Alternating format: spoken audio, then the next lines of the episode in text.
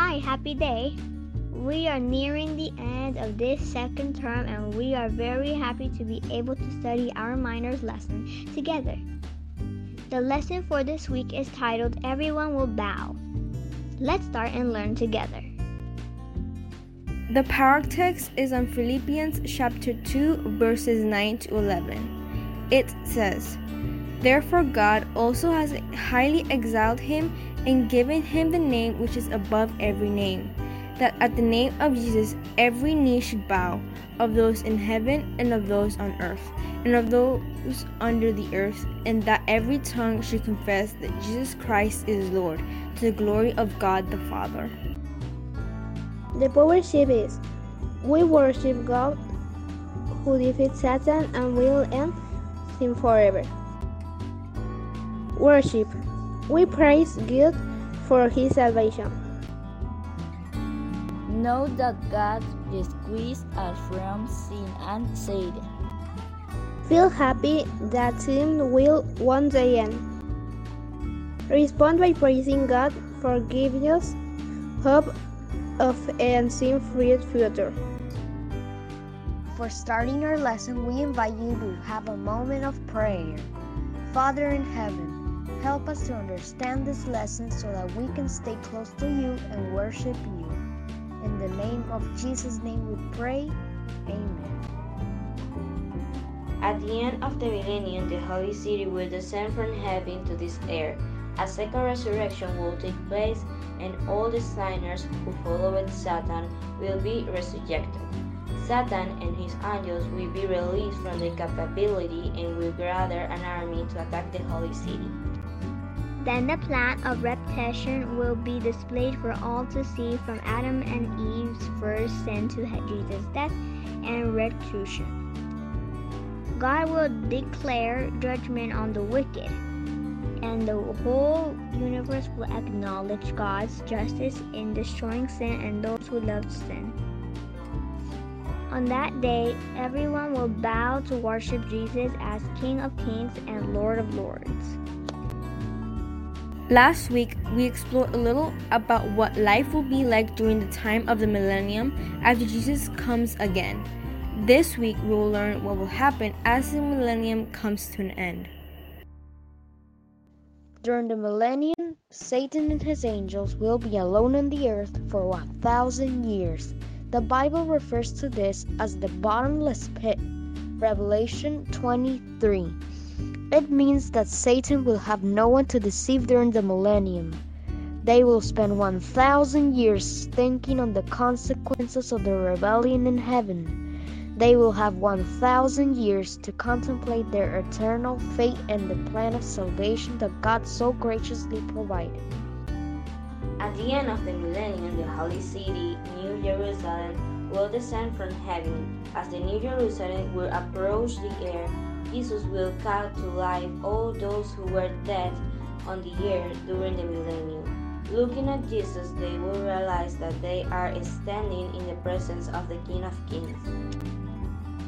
Above the throne of God, everyone will see the major scenes of the plan of salvation, starting from the fall of Adam and Eve to the scenes of Jesus' life, ministry, and self sacrificial death on the cross for the salvation of lost humanity. Satan and his agents will recognize the evil course of their actions and the part they played in opposing the work of God. The entire universe will acknowledge God's justice and fairness in judgment. Satan and the vast crowd of his followers will stand before God's judgment seat condemnment. They will be guilty of high treason against God's government. No one will defend them. They will be without excuse. The sentence of eternal death will be pronounced against them, and they will acknowledge that indeed the wages of sin is death. Romans 6 23. They will be eyewitnesses to Jesus' coronation and will recognize with wonder the heavenly atmosphere of harmony and perfect happiness that exists in God's presence, where the saved praise Him. Acknowledging God's supremacy, they will bow down and worship Him. How far Lucifer has fallen. He who once was the highest ranking angel and could be on the presence of the Father will instate the last battle against him. The multitude of people from every nation who reflected God will follow Satan as their commander. They will organize themselves for a battle and surround the holy city with the plan of overtake it. Above the shadows, Jesus will rise on white throne. He will open the books of record, and those who had reflected his appeals will realize the extent of their sign. Then I saw a great white throne and him who sat on it, from whose face the earth and the heaven fled away, and there was found no place for them. And I saw the dead, small and great, standing before God, and books were opened, and another book was opened, which is the book of life. And the dead were judged according to their works by the things which were written in the books. Revelation 20 11 12. God's character will be shown to the world. The wicked will see too late that they have chosen the wrong path and the wrong king. They will see, along with the redeemed, that God is love. They will declare, Great and marvelous are your works, Lord God Almighty. Just and true are your ways, O King of the saints. Revelations 15:3. As the multitude of the lost will realize their mistake, they will look with loathing at the leader they once admired. They will see his selfishness and they will hate him for it. Still, they will not surrender to the love and forgiveness of God. They will move forward to take the holy city of God. When they will surround the holy city, fire will come down from heaven and will destroy them. See Revelation 29.